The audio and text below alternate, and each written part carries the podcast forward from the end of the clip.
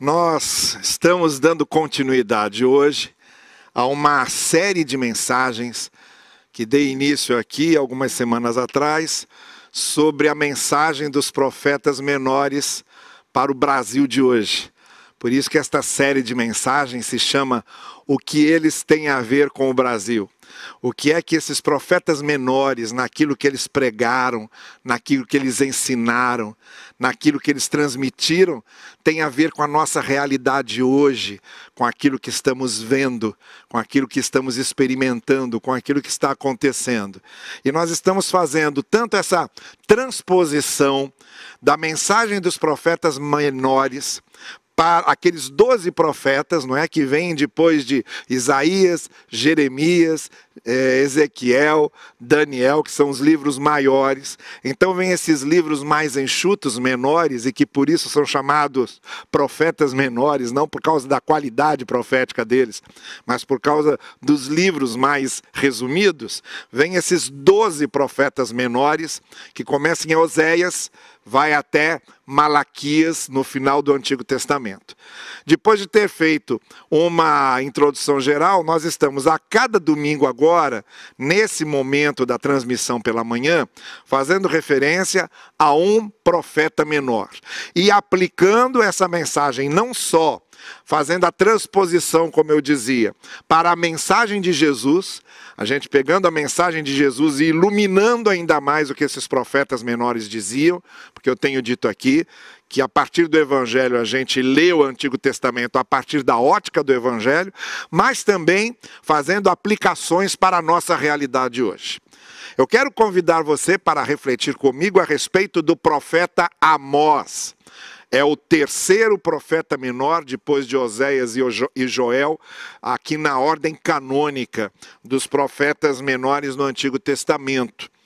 Eu quero aproveitar para a mensagem dessa manhã o conteúdo de uma palestra que eu fiz há algum tempo atrás, justamente para um fórum social, a respeito é, da profecia de Amós e da aplicabilidade da profecia de Amós para os tempos atuais. Então eu vou recorrer aqui a algumas notas desse estudo que eu já tinha preparado e quero aproveitar justamente para nossa mensagem dessa manhã a respeito de Amós. A primeira coisa que chama a atenção da gente no livro de Amós é quem ele era. A gente já começa a ter a nossa atenção chamada pelo fato de Amós não ser uma pessoa da corte, como era, por exemplo, Isaías. Isaías era um homem que frequentava a corte do rei Uzias, e foi justamente no tempo ali do rei Uzias que ele teve a sua chamada profética. Amós também não tinha linhagem sacerdotal, como tinha Ezequiel. Ezequiel vinha de uma linhagem sacerdotal, ele era é, sacerdote, então ele não pertence a isso. Amós é um homem do povo, um homem popular. Ele vem das camadas populares, ele é um guardador de rebanhos, ele é um homem rural, ele é um homem do campo, ele é de Tecoa. Logo, o primeiro versículo de Amós o apresenta: Amós criador de ovelhas em Tecoa. Tecoa ficava aí aproximadamente 18 quilômetros de Jerusalém. Então ele era do reino do sul, do reino de Judá. Embora ele fosse profetizar no reino do norte, lá em Samaria, na capital de Israel. É, então Amós vem, e essa é a primeira observação que eu quero fazer, dessa camada mais popular que é, sofria de modo mais direto as adversidades da vida rural, as adversidades do campo, as adversidades do trabalho de, de, de, pecuária, do trabalho agrário, é, desses trabalhadores braçais que se dedicam à terra e que no tempo de Amós eram desafortunados muitas vezes, eram explorados muitas vezes, a gente vai ver isso daqui a pouco. Mas esse personagem do qual estamos falando hoje, o profeta Amós, é um boiadeiro, tá bem? Vamos dizer assim, é um criador de rebanhos. é um homem do campo. E é de lá que ele vem. E é de lá que ele é chamado para profetizar em Israel, do interior de Judá para a capital de Israel, para falar ao rei, falar ao governo de Israel e falar ao povo. O tempo de Amós é o tempo de Jeroboão II, rei de Israel, que tinha o seu trono na capital Samaria. O reino de Jeroboão descendia da dinastia de Jeú. Jeú foi um rei de Israel que conquistou o seu poder através de muitas batalhas e de muito massacre. Morreu muita gente para Jeú chegar ao poder. Ele conquistou o poder ah, ao preço da morte de muita gente.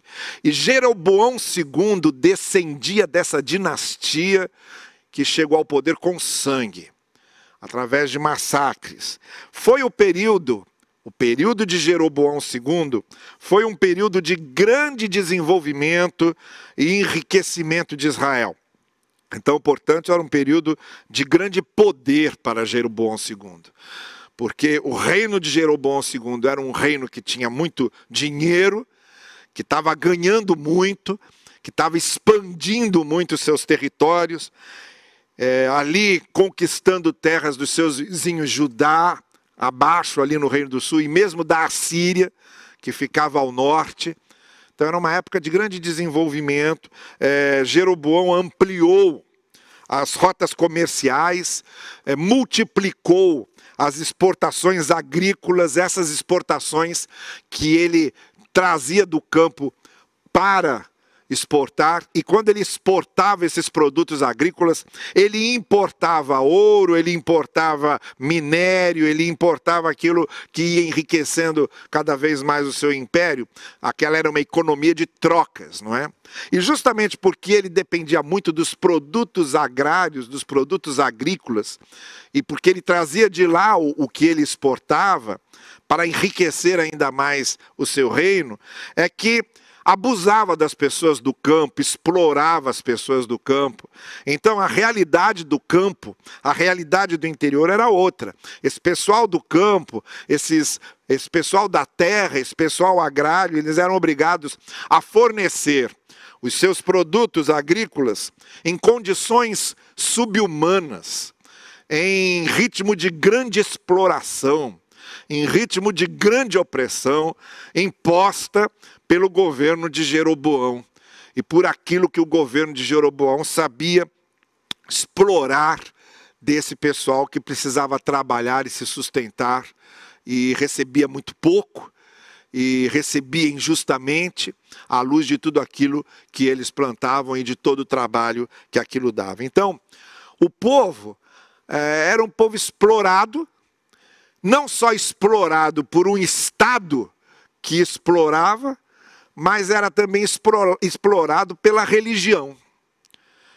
E aí, quando a religião dá as mãos ao Estado, quando a religião vira parceira do Estado, ah, você tem dois elementos exploradores, e era exatamente o que acontecia na época de Jeroboão, na época de Amós, o povo não só ficava submetido aos impostos tremendamente pesados, às tarifas tremendamente pesadas que o Estado impunha sobre eles, mas também ficavam submetidos à exploração religiosa que impunha aos seus devotos a necessidade de pagarem também taxas religiosas, eh, de sustentarem a hierarquia sacerdotal e toda a estrutura religiosa da época. Então, esse povo era um povo explorado de todos os lados, onde a miséria aumentava, e porque a miséria aumentava, a violência aumentava. Numa, espiritual, numa espiral que não tinha limites. É, aqueles que não tinham como sobreviver, que estavam na miséria, acabavam indo por falta de opções e, de cuidado do próprio Estado, acabavam indo para o crime e para a violência. Esse era o contexto de Amós. esse era o contexto do reinado de Jeroboão II. E foi nesse contexto que Amós apareceu e trouxe a sua mensagem. Bom, a mensagem de Amós, ela é especialmente, então, é, baseada nessas questões sociais. É uma mensagem essencialmente contra a injustiça social.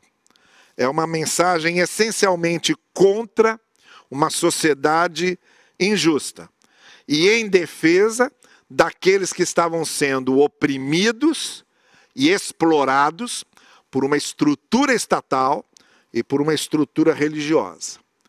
Eu quero destacar dois textos muito importantes na profecia de Amós, que podem ser considerados assim uma espécie de síntese de toda a mensagem de Amós. O primeiro está no capítulo 5, nos versos 23 e 24, quando Amós está dizendo o seguinte: Afastem de mim o som das suas canções ou o som dos seus louvores e a música das suas liras. Em vez disso, corra a retidão como um rio, corra a justiça como um ribeiro perene. Olha que imagem bonita, né? Ao mesmo tempo que a Amós está dizendo: parem de me cultuar, parem de cantar para mim. Deus dizendo ao povo através de Amós: parem com esses cultos, com essas músicas.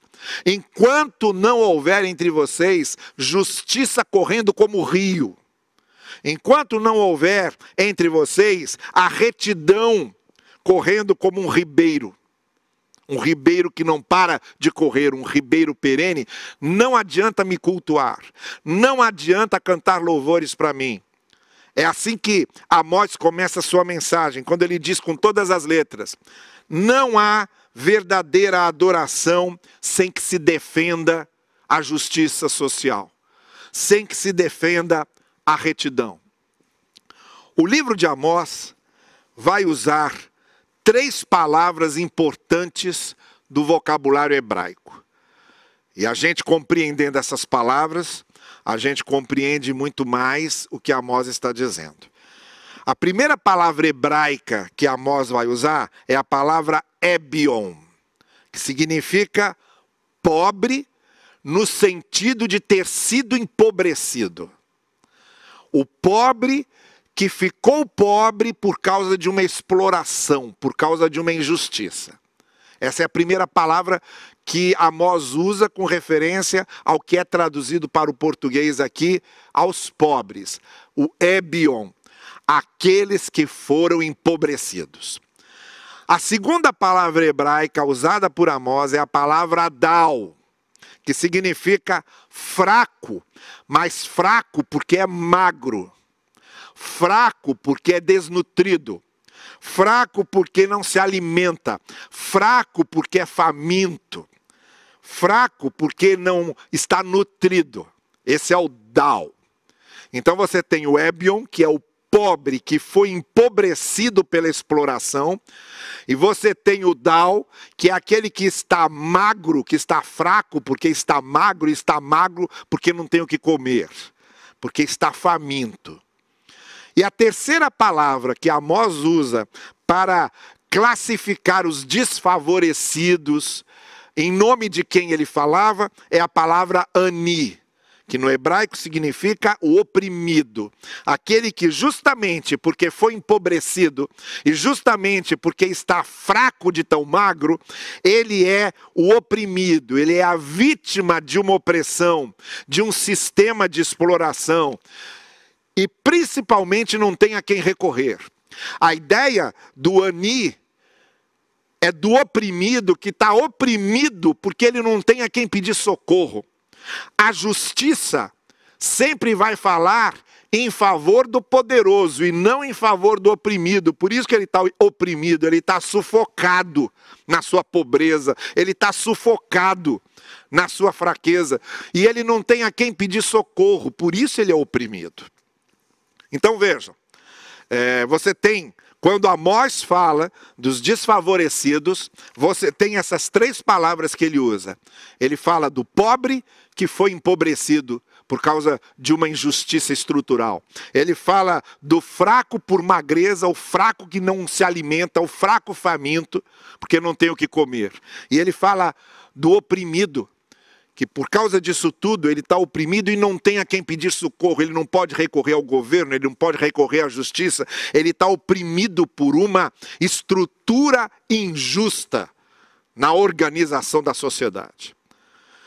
É desses desfavorecidos que Amós está falando, são essas palavras que ele usa no seu texto. E quando Amós diz: Olha, Deus está dizendo: não me cultuem mais, não cantem para mim, enquanto não houver justiça entre vocês, para combater isso, para combater essa situação, enquanto não houver correndo entre vocês a retidão que elimina esses fatores de empobrecimento, de opressão, das pessoas, não adianta me cultuarem, porque não há, existe adoração verdadeira sem preocupação com esses vulneráveis, sem que haja preocupação com esses que estão sofrendo. Essa é a primeira coisa que Amós diz aqui nesse primeiro texto. Essas palavras é, de Amós tanto a palavra pobre, quanto a palavra fraco, quanto a palavra oprimido, nesse sentido em que eu expliquei, ela aparece, elas aparecem em vários textos. Por exemplo, no capítulo 2, verso 7, Amós diz: pisam a cabeça dos necessitados e negam a justiça ao oprimido. No capítulo 4, verso 1, Amós diz: oprimem o pobre e esmagam os necessitados. No capítulo 5, verso 12, Amós diz: Vocês oprimem o pobre, recebem suborno e impedem que se faça justiça ao necessitado. No capítulo 8, verso 4, Amós diz: Pisam os pobres e arruinam os necessitados da terra.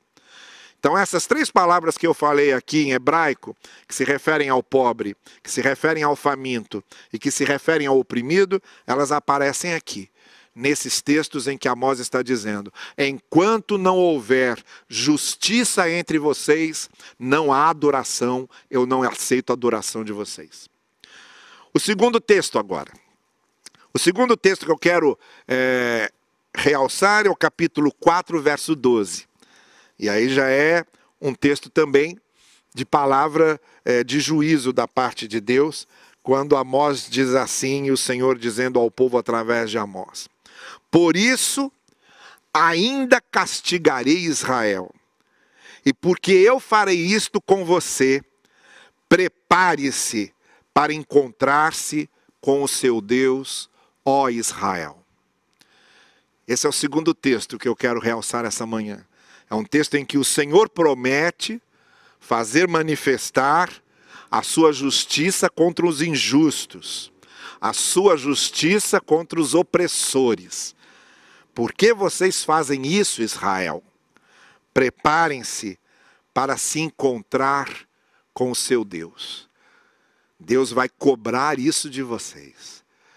Esse é outro texto de Amós que eu queria realçar. Nesse sentido, você encontra aqui, no livro de Amós, três tipos de condenação. Três coisas que a profecia de Amós está condenando, está denunciando e está dizendo: cuidado, preparem-se para se encontrar com o Senhor. A justiça de Deus vai se manifestar contra isso. A primeira condenação é a condenação contra um é a condenação de uma estrutura de governo que aprofunda a desigualdade em vez de diminuir a desigualdade. Uma estrutura de governo que faz aparecer mais pobres do que diminuir os pobres. E nisso, Amós no capítulo 5 diz: Busquem o Senhor e terão vida. Ao contrário, ele irromperá como um fogo e não haverá ninguém ali para apagá-lo, pois vocês estão transformando o direito em amargura e atirando a justiça ao chão. Amós está se dirigindo agora diretamente ao rei, ao governo de Jeroboão II, à estrutura governamental que em vez de diminuir a pobreza, aumenta a pobreza. Em vez de ajudar os vulneráveis, aprofunda o sofrimento dos vulneráveis. Em vez de diminuir a desigualdade social, aumenta. Essa é a primeira condenação. A segunda condenação de Amós, quando diz: preparem-se para se encontrarem com seu Deus, é a condenação dos que enriquecem às custas do empobrecimento dos trabalhadores nos campos. Isto é, são aqueles que estão enriquecendo porque estão explorando outros. E nesse sentido, ainda em Amós capítulo 5, Amós diz assim: Vocês oprimem o pobre e o forçam a dar-lhes trigo. Por isso, embora vocês tenham construído mansões de pedra, nelas não morarão. Embora tenham plantado vinhas verdejantes, não beberão do seu vinho. Atos, é, Amós capítulo 5. Então preste atenção nisso. Lembram-se quando eu, quando eu disse que Jeroboão explorava esse pessoal do campo, extraía deles os produtos agrícolas para exportar e para trocar por coisas que enriqueciam o seu reino? Uh, era disso que Amós estava dizendo. Vocês obrigam essa gente a dar trigo para vocês. Vendem trigo por preços ínfimos, por preços que não são os mais justos. Vocês estão explorando essa gente. Então, essa é a segunda condenação de Amós. Uma estrutura que existe, uma estrutura econômica para explorar quem não recebe justamente pelo seu trabalho e pela sua atividade. E a terceira condenação de Amós é a condenação de uma falsa religiosidade em que você tem ritos, em que você tem cultos, em que você tem liturgias, mas não tem cuidado com os pobres e oprimidos. Então, no capítulo 8, Amós diz assim: Vocês que honram o sábado e usam balanças desonestas para comprar o pobre com prata e o necessitado com um par de sandálias. Transformarei os seus cultos em velórios e todos os seus louvores em lamentação. Então Amós está denunciando uma estrutura religiosa que se alia ao poder para se transformar também num instrumento de exploração e de opressão.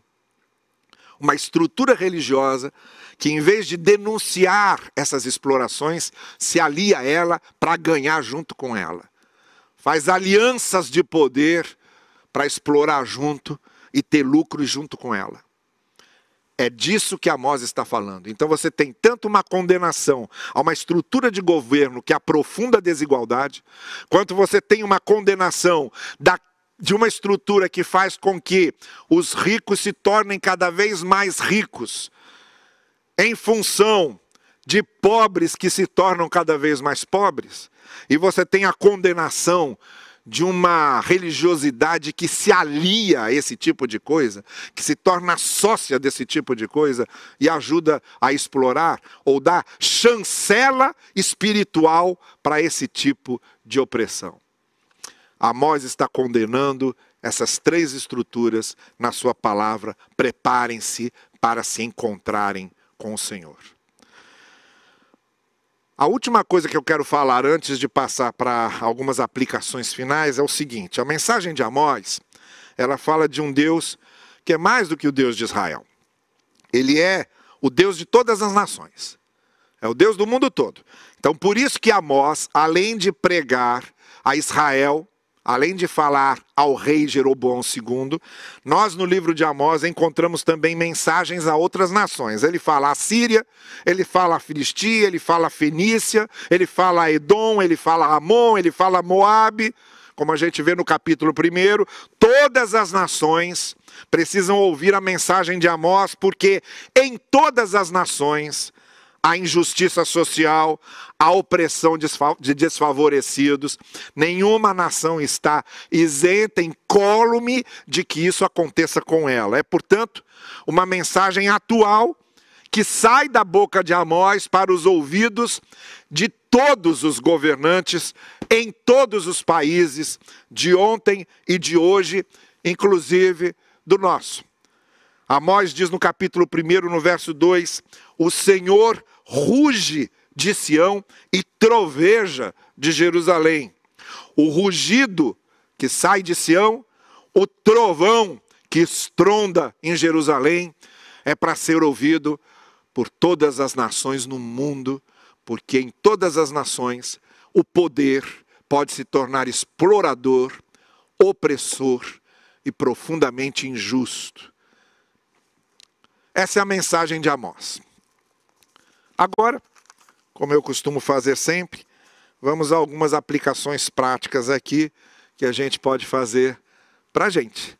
Porque, afinal de contas, essa é, série se chama O que eles têm a ver com o Brasil.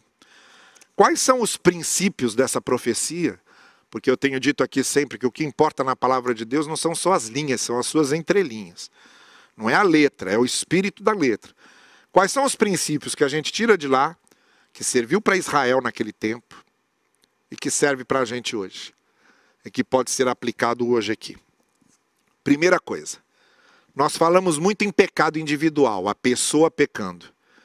Mas além do pecado individual, existe o pecado estruturado. Além do pecado em que uma pessoa faz suas escolhas e peca, existe o pecado estrutural, existe a estrutura pecaminosa, o pecado de uma estrutura montada ou de uma estrutura governamental, ou de uma estrutura jurídica, ou de uma estrutura econômica que despreza os oprimidos, que explora os desfavorecidos e que abusa dos vulneráveis da sociedade.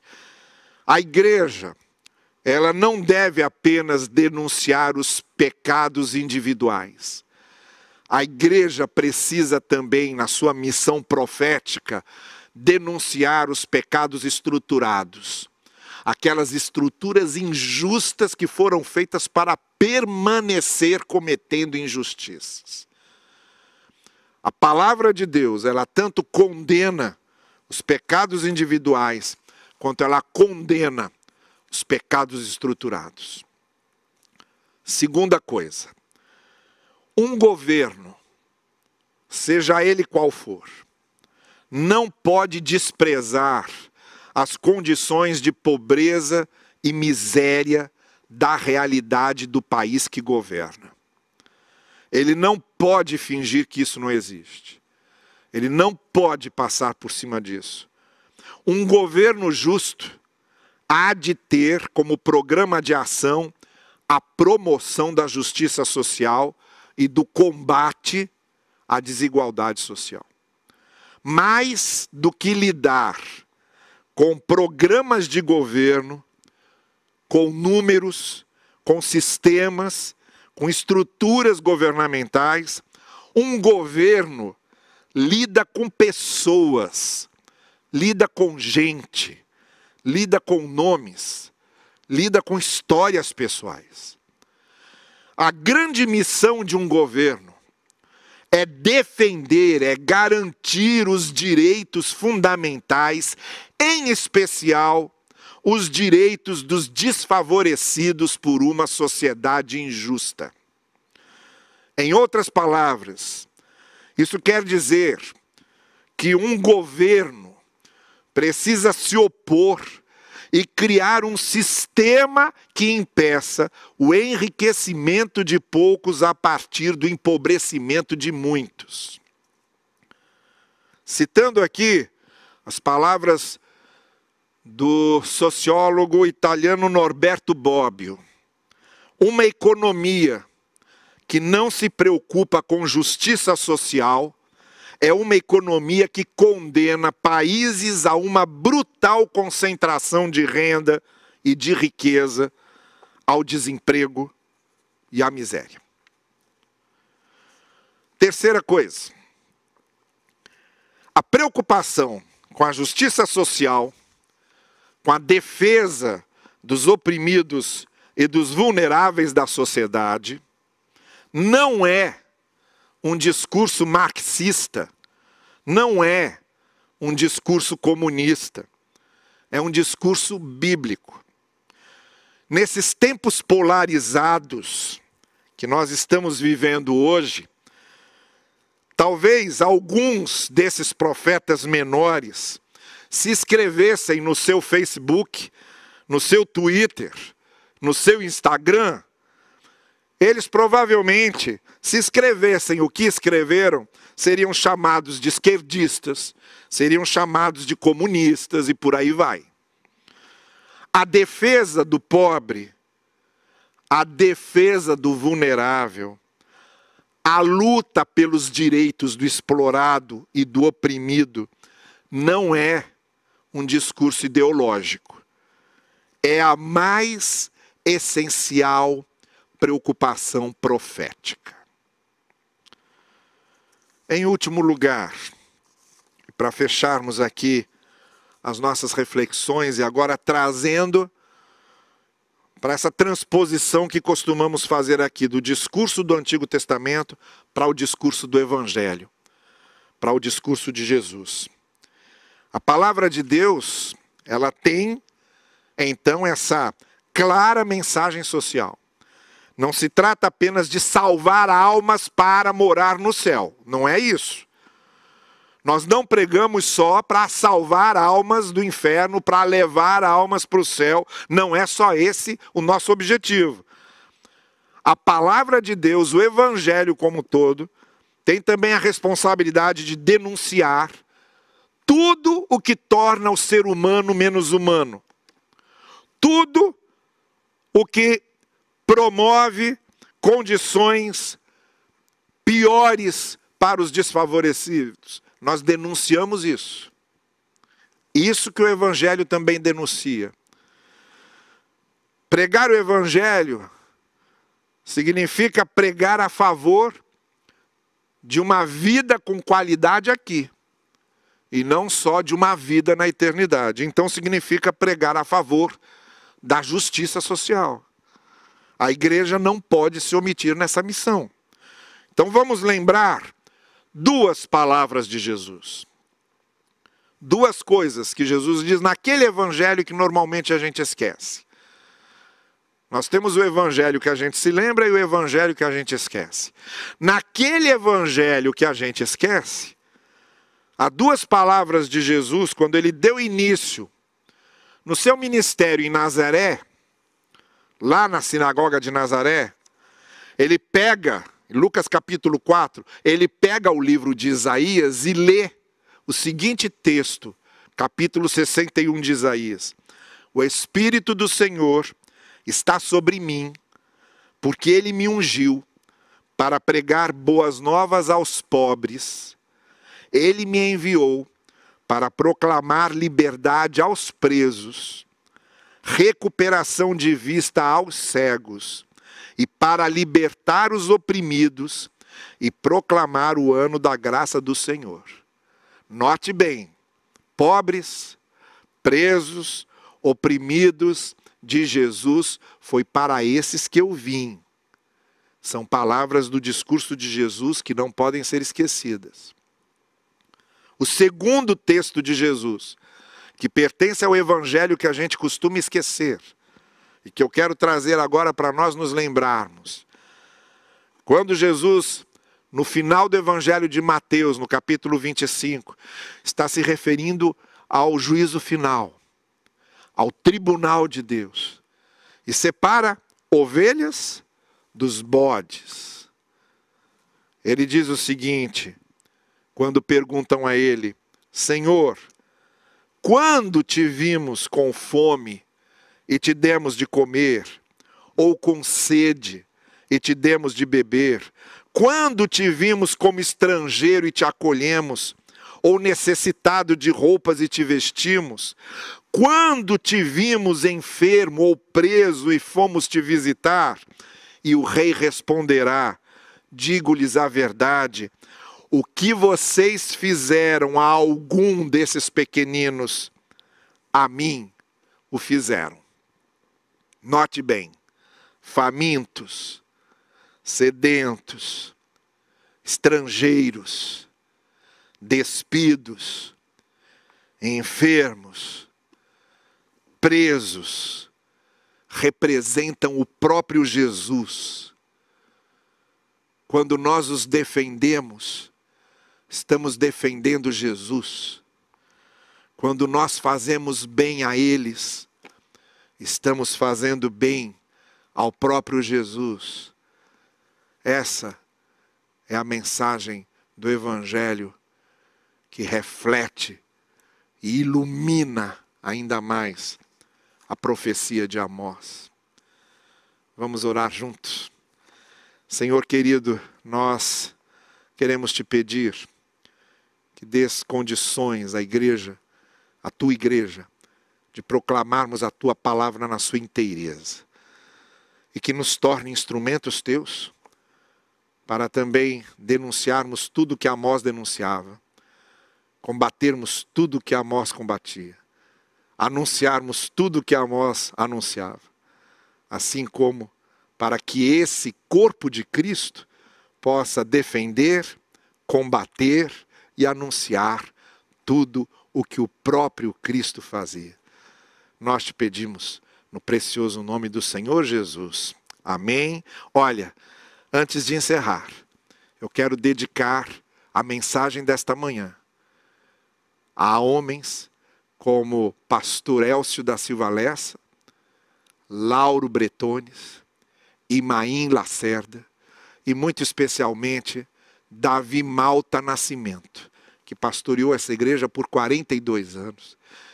Esses foram alguns fundadores de um movimento na década de 40 chamado Diretriz Evangélica, que se preocupava em pregar a justiça social, em defender a justiça social e mostrar o valor da mensagem do Evangelho para transformar a sociedade injusta numa sociedade justa.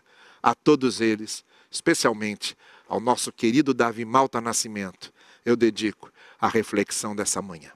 Deus nos abençoe a todos.